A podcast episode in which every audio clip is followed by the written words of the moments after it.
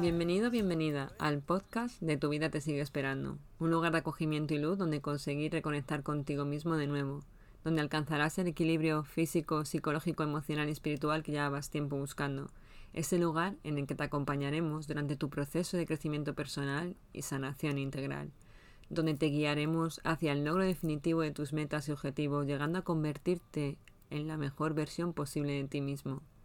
Esa mejor versión de ti que anhelabas conseguir hace tanto tiempo, porque la vida que soñaste una vez, o la vida que sueñas, puede llegar a convertirse en la vida que tengas, ya que esa vida sigue esperando por y para ti, y como bien dice el título de mi podcast, porque tu vida te sigue esperando, así que tú decides si irás o no a su encuentro.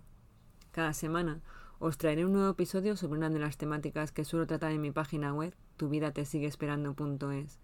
Si queréis conocer mejor cuáles serán, os invito a que paséis por la página y así podréis visualizar todos los contenidos que regularmente voy subiendo.